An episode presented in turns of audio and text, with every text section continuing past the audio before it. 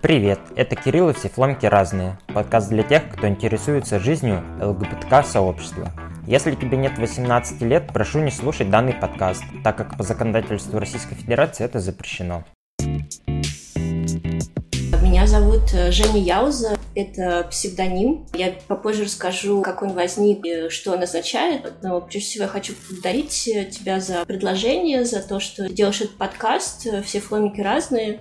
Мне кажется, это супер важно, что он вообще существует, и чем больше таких инициатив, в которых рассказывается про ЛГБТ плюс сообщество в самых разных аспектах, тем нам всем будет легче житься в этих непростых условиях. Женя Яуза — это псевдоним, Женя — это короткое мое настоящее имя по паспорту, и я его использую, потому что оно в некотором роде гендерно-нейтральное. Если бы не Яуза как женское имя, то было бы некоторое затруднение. И мне как раз хотелось это обыграть. И Яуза — это название реки в том месте, где я живу. И мне как раз важно подчеркивать, помимо вот этого гендерного аспекта, который должен разыгрывать эту карту, еще показать связь с местом, где я живу работаю. И это район Басманный, это вокруг Бауманской. Там располагается моя швейная мастерская, и я, собственно, занимаюсь пошивом одежды и разных других вещей. Делаю это на дому. Одна из моих комнат отведена под швейную мастерскую. Так называется швейная мастерская Яуза. И когда я начинала, это было года 3-4 назад, э, то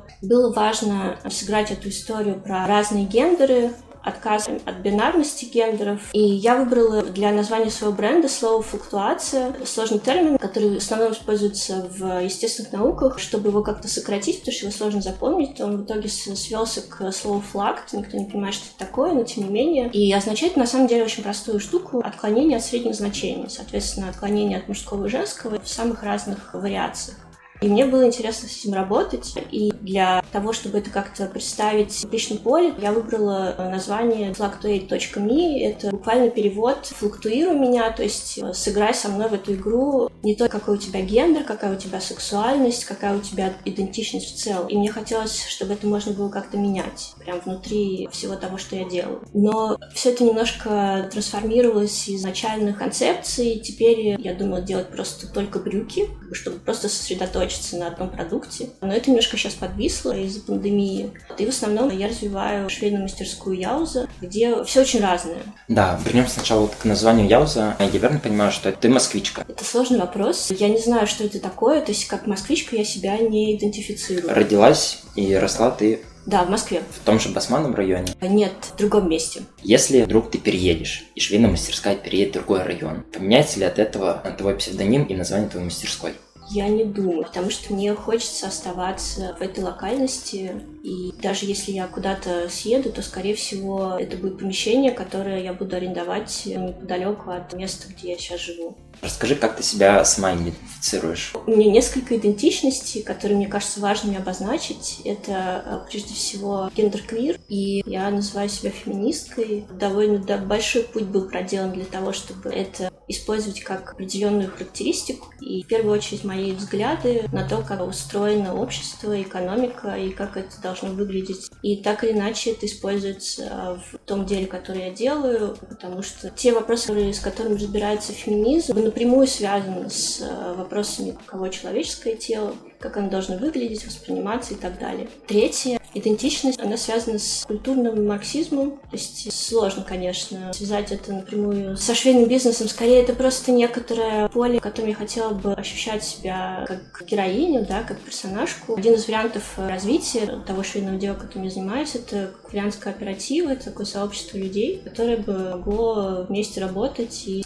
заниматься пошивом, продажами и так далее. Но пока эту идею не очень мне удалось осуществить. У меня было несколько подходов к снаряду, но пока все это немножко подвисло.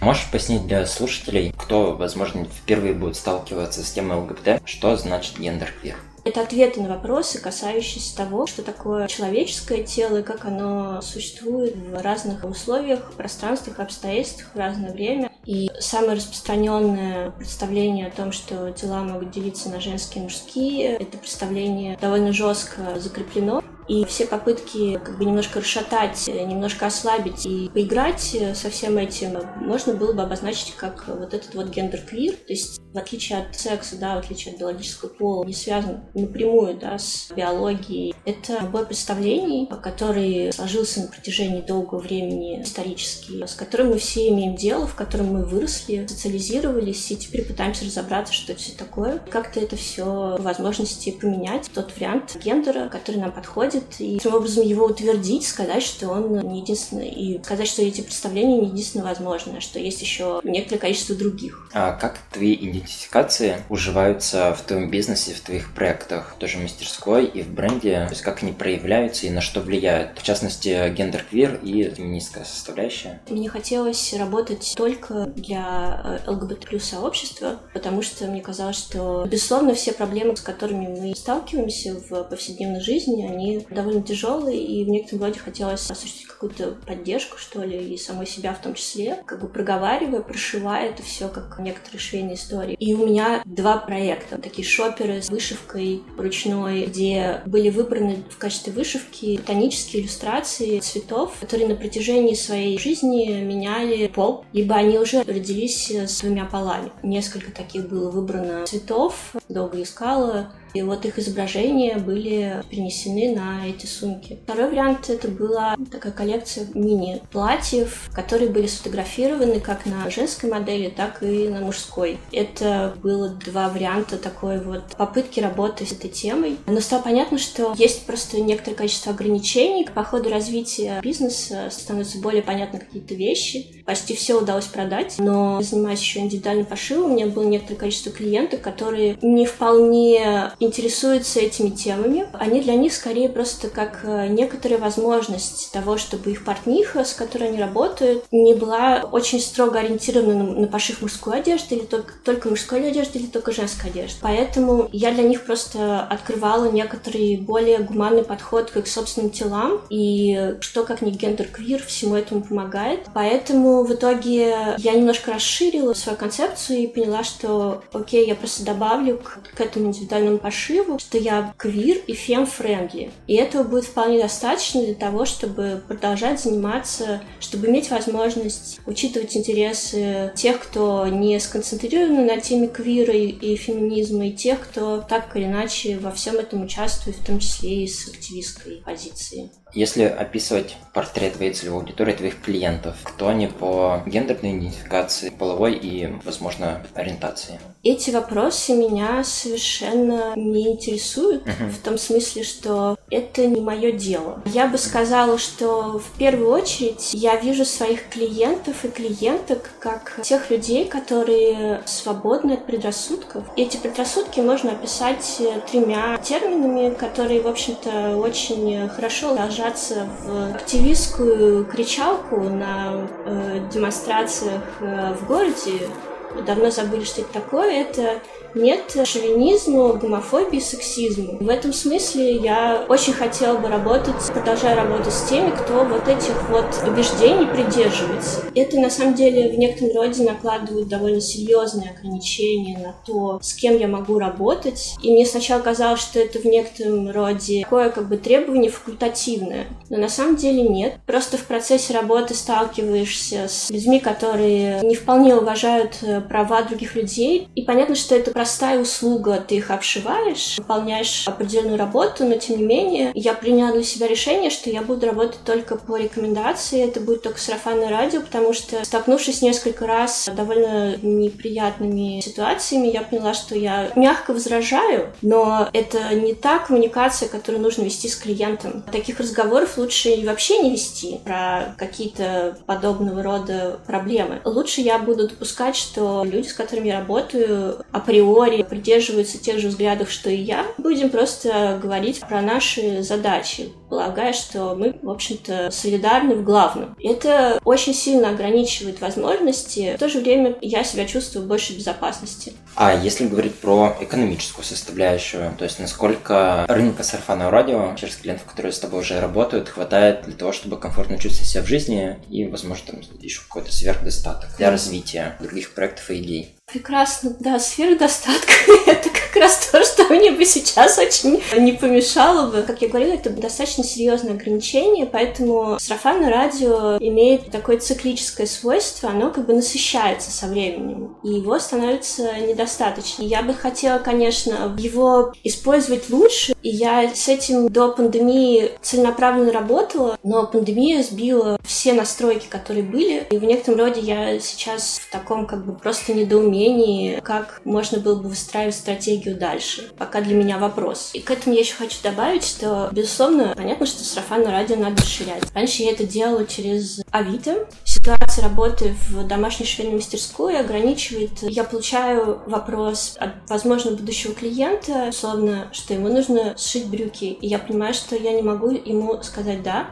потому что он мужчина. У меня женская социализация, я у себя дома. В какой-то момент я начинаю с ужасом думать о том, что если он узнает что-то про гендер, квир и феминизм, конечно, это мои стереотипы, но, возможно, у меня будут неприятности, потому что это мой личный адрес. Вот это вот э, смешивание публичного и приватного я выбираю в сторону закрытости. Но это минус один клиент. Вот как-то так этот механизм работает. И таких ограничений оказывается довольно много. В какой-то момент, если поймала на том, что у меня развивалась гетерофобия, но это теперь сошло на нет, потому что это все как-то более-менее регулируется. Но, тем не менее, для бизнеса это все не айс, да? Поэтому я думаю о том, что если я буду как-то это все дальше развивать, то наращивание какое-то должно произойти и выйти в какое-то просто другое пространство, потому что домашнее пространство, оно очень строгое. И оно, конечно, про безопасность в первую очередь. Каким образом ты мотивировала сарафанное радио и запускала его среди своих клиентов? Я обращалась просто к людям и говорила, что вот я очень была бы благодарна, если бы вы обо мне рассказали своим знакомым. Тут все просто. А расскажи теперь немного про флаг и в целом про сайт, который вы создали с одной из художниц. Когда я только начинала заниматься швейным делом, это не первое дело в моей жизни, и мне хотелось понять, что там вообще происходит. Ну вот с чем я имею дело? В смысле, там же есть конструи... То есть вот это вот швейное производство, оно состоит там из множества этапов. Понятно, что у него есть многовековая история. То, с чем мы столкнулись сейчас, это история сконцентрированная, на которую можно взглянуть со стороны и посмотреть, откуда что взялось. Один из вопросов, который меня довольно сильно беспокоил, как модная индустрия и швейное производство обращаются с человеческими телами, как эти тела репрезентованы, какая одежда им предлагается, как вообще ведется разговор про все это, потому что в конце концов тело для нас это ближайшее, да, и мы как потребители, как покупатели, что у нас нестандартная фигура, что мы как бы не так выглядим, что все должно быть переукрашено так или иначе. Невероятные требования предъявляются. Достаточно зайти в Инстаграм и понять, что ничему невозможно соответствовать настолько, чтобы тебя хотя бы просто не гнобили. Меня интересовало швейное производство, с точки зрения ремесла, в том смысле, что можно быть дизайнером, можно быть конструктором, можно быть портным. Я выбрала профессию портной, и я полгода отучилась в Московском колледже легкой промышленности и ушла оттуда, потому что он был квинтэссенцией всего того, против чего я выступаю как феминистка и как квир-персона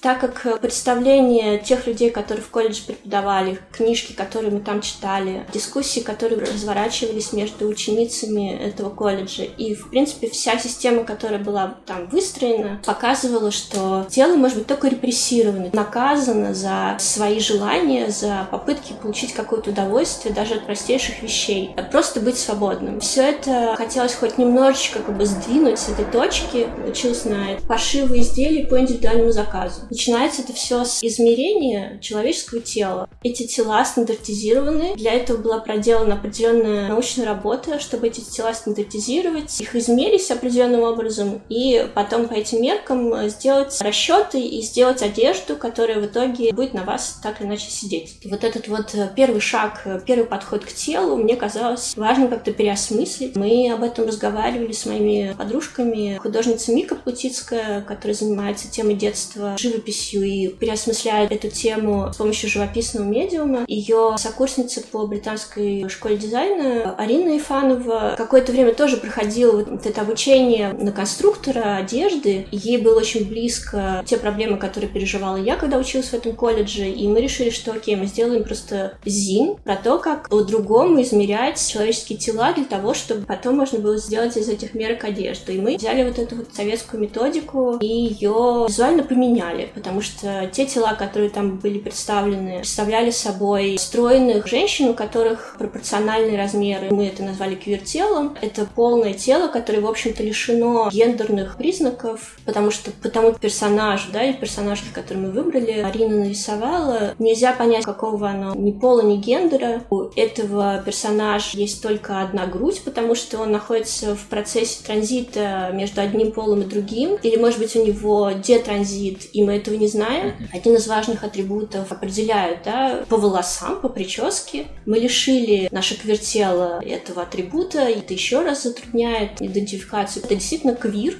как он есть. Мы были воодушевлены текстом Донны Харой, где она рассуждала то, что человеческие тела вполне возможно скоро перестанут э, ими быть в том виде, в каком мы их понимаем, и что все это движется в некоторую такую техногенную сферу, все так или иначе фантазируется и переосмысляется, то у нашего квартела часть руки заменена протезом механическим, который еще держит телефон. То есть мы, mm-hmm. без телефона мы и так не расстаемся. И вот этот вот образ еще так выглядит, как образ Леонардо да Винчи, такого идеального человека, который вписан в круг. И вот мы его просто поставили в такую нашу фигуру, которая будет э, измеряться. Методика-то, в общем-то, осталась в некотором роде прежней, только типовое тело заменено на квир-тело, и мы еще там прописали, как разговаривать с людьми, когда им объясняешь, э, что вот вы сейчас снимете с них мерки. И как этично к этому подходить, чтобы у людей не возникало таких опасений, что что сейчас они не будут соответствовать цифрам, не тот э, размер, и, в общем, все вот страхи, которые присутствуют, чтобы они как бы минимально, по крайней мере, были задействованы, чтобы это измерение, снять этих мерок, которые, в общем-то, нужны для того, чтобы шить одежду по индивидуальным заказам, чтобы эти замеры прошли как можно более бережно. То есть этот ЗИН, он сейчас существует, есть ссылка, есть сайт. Как-то работаете над его освещением в народ? То есть его читают, как на него в целом люди попадают? Он все-таки направлен на людей, которые, чтобы принимали свое тело и понимали, что это нормально и как его нужно измерять, либо он направлен для тех, кто работает с людьми, ну, то есть для профессионалов, для тех, кто занимается индивидуальным пошивом. Зим делали примерно год. А маркетингом мы занимались месяца три. Мы написали во все масс-медиа, на которые хоть сколько-нибудь в этом могли бы быть заинтересованы. Потом я делала презентацию на феминистском фестивале на заводе. Несколько публичных мероприятий было. Потом мы сверстали вот этот вот сайт, просто большинство материалов выложили на Тильде, там бесплатный доступ их каждый может посмотреть. И я писала в лучшее сообщество для стиля в Фейсбуке. Как-то так вот э, по своим знакомым, которые хоть сколько-нибудь в теме квира заинтересованы, знакомы со мной и какими-то исследованиями гендерными занимаются. Но, в общем, мы его с вертолетов не разбрасывали. Это было просто физически невозможно в том смысле, что у нас были просто ограниченные ресурсы. Моя мечта, что этим заинтересуются открытые, не случилось. Еще есть этот зин в коллекции библиотеки музея «Гараж». Открытые не вам ответили хотя бы что-нибудь? Нет. Мы пытались искать выходы на Сашу Казанцеву, но Саша Казанцева находилась тогда в каком-то очень сложном периоде. В общем, ей было не до, не до Зины, я ее понимаю. Поэтому в этом смысле вопросов нет. Хорошо. А если возвращаться к бизнесу, можешь оценить, сказать, твоя в целом идентичность и, возможно, твои представления о мире о людях ставят какие-то палки в колеса проведения бизнеса или, наоборот, в чем-то помогают? Помимо того, что есть вот эти ограничения, о которых мы уже поговорили, есть ли еще что-то из негативного и есть ли что-то в этом положительное?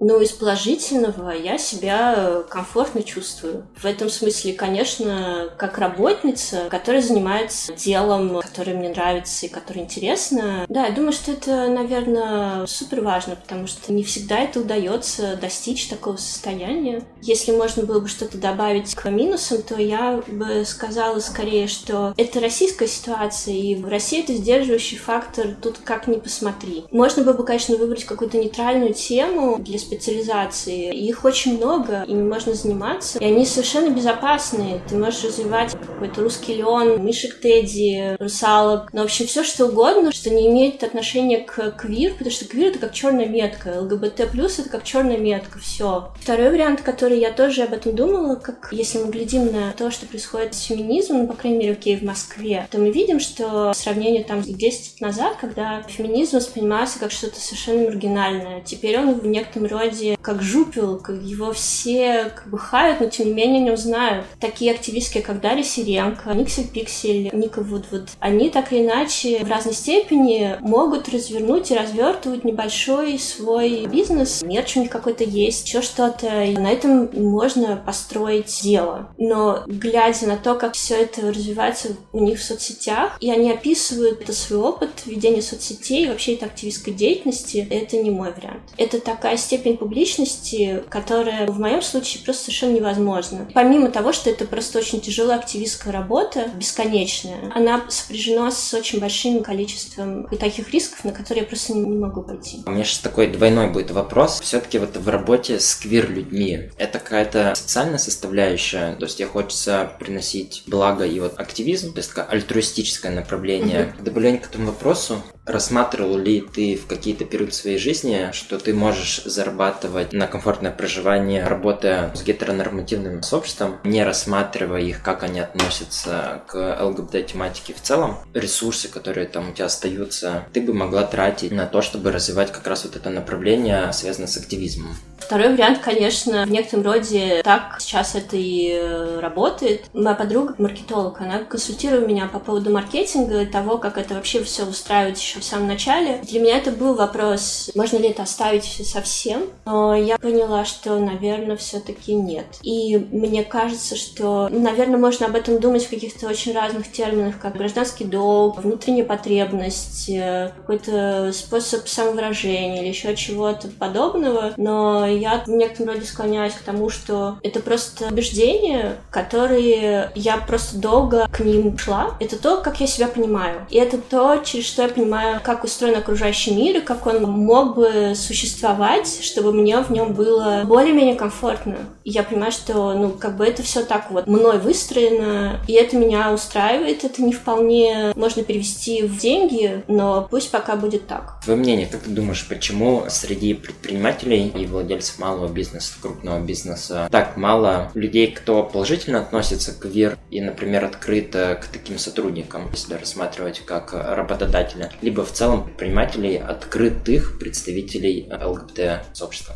Первая часть, если говорить о взаимоотношениях работодателя и работника, то там не должно быть дискриминации ни по одному из признаков, ни по полу, ни по возрасту, ни тем более по идентичности и сексуальной ориентации. Никого не должно интересовать, что и кто. Конечно, было бы здорово, если бы все компании на свете, будь они крупными или малыми, провозглашали бы себя квирами, феминист-френдли и вот свободными от всякого давления на такого рода, на таких персон сон, но понятно, что это просто какой-то воображаемый мир, и уж тем более он не российский. В общем, на самом деле просто хотелось бы какого-то спокойного хотя бы отношения к этому, но окей. В этом смысле, конечно, я избавлена как человек, у которого домашняя мастерская от такого рода проблем. То есть трудового коллектива, который смотрит на тебя как на неведомую зверушку. Меня вокруг нет. Как бы не надо изображать себя кем-то другим. Что касается второго вопроса, то все те же риски, связанные с тем, как быть квир-персоной в России. Помимо того, что даже если кто-то делает камин то их нужно делать, вероятно, постоянно. Так вопрос о сарафанном радио mm-hmm. и более широком круге клиентов. Даже те люди, которым я отправляю свои соцсети, там э, черным по белому написано queer и friendly, стоит знак радуги. Достаточно посмотреть хоть с какой-то глубиной контент э, и понятно, какие более-менее вопросы меня интересуют. Это все никто не видит. Я не знаю почему, почему это не работает, но то есть все игнорируется, и ко мне попадают настоящие гомофобы. Я в ужасе. Тут как бы как не обозначай себя, это все куда-то проваливается. Хорошо. Куда и к чему ты стремишься? Какие у тебя амбиции? Очень сложный для меня вопрос. Я начинала до пандемии. Пандемия стала водоразделом. У меня были планы до, и теперь я не очень понимаю, что делать после. Я взяла паузу. У меня было некоторое количество проектов, которые я начала делать и хотела бы их продолжать, но локдаун, во-первых, обнулили мое планирование, причем не один раз. Несмотря на то, что у меня остаются клиентки, с которыми я работаю, но тем не менее историю про брюки я решила, что я не буду ее развивать, по крайней мере в том виде, в котором я ее задумала, потому потому что ресурсы, которыми я сейчас обладаю, они позволяют мне только осуществлять ежедневную работу по пошиву тех заказов, которые у меня есть. Думать о будущем мне немножко уже непривычно, потому что целый год эти планы прекращались. Довольно сложное, на самом деле, состояние, в котором я оказалась первый раз, и оказалась не одна. Это несколько успокаивает, но ситуацию не проясняет, тем не менее. Единственное, что я понимаю, что я точно не буду, по крайней мере, до конца года думать о том, какую бы я хотела бы создать мини-коллекцию, чего бы то ни было, потому что меня страшно беспокоит проблема перепроизводства одежды. Скорее, я в большей степени думаю в сторону апсайклинга и ресайклинга, но это тоже надо все устраивать. Потом вопросы, которые связаны с маркетингом, у меня совершенно провисли. Хочу сказать, что просто тяжелое время, которое я надеюсь как-то преодолеть. И, может быть, к концу года, вот сейчас лето, тепло, будет отпуск, и можно будет пересобрать себя и свой бизнес тоже. У меня есть традиция теперь во втором сезоне с гостями. Я даю карточки с готовыми вопросами, не связанные с тематикой. Тебе нужно вытянуть и ответить на один что бы тебе хотелось успеть сделать в жизни? Это на самом деле удивительно в том смысле, что у меня было некоторое количество идей, которые я хотела бы воплотить. Я воплотила их все. Поэтому я сейчас не очень понимаю, что делать со швейным делом. Реально, вот все мои мечты, я так или иначе с ними поработала. Я чувствую себя счастливым человеком в этом смысле. Это здорово. И последний вопрос в тему подкаста и его названия. Что тебя делает отличной от других? Мне важно видеть себя не отличающейся от других, а в большей степени думать о том, в чем я с кем-то солидарна. И вот это вот э, чувство общности, которое рождается, когда ты думаешь о том, что у тебя такие же представления о окружающем мире, о том, что здесь происходит, и о своих собственных идентичностях, как они перекликаются, пересекаются с другими идентичностями. Мы встречаемся и видим, что у нас э, некоторое общее поле вопросов и проблем, как мы могли бы их решить э, совместно, не делая ставку на различия, хотя мы их как бы принимаем, да, просто потому что один человек отличается от другого, делая ставку на общее и как мы могли бы решать какие-то вопросы совместно. Мне кажется, что этот подкаст «Все фломики разные» как раз именно про это. Не то, чтобы мы лежим все разных цветов в одной упаковке, вот, но мы можем нарисовать передать общую картину этими фломастерами, и она может быть прекрасна. Супер! Спасибо большое за твою историю. Мне было особенно интересно с учетом, что очень близка сфера деятельности. Угу. Спасибо большое, что пришла и рассказала. Да, спасибо большое, Кирилл, за приглашение. Я была рада как-то тоже что-то пересформулировать для себя. Слушай подкаст на платформах Apple, Google, Яндекс.Музыка и CastBox. Подписывайся на телеграм-канал, оставляй отзывы и пиши мне лично. Если ты хочешь поддержать подкаст материально и помочь мне с оплатой монтажа выпусков, теперь это можно сделать через сервис Boosty. Все ссылки ты найдешь в описании. Спасибо, что со мной и до встречи в следующем выпуске.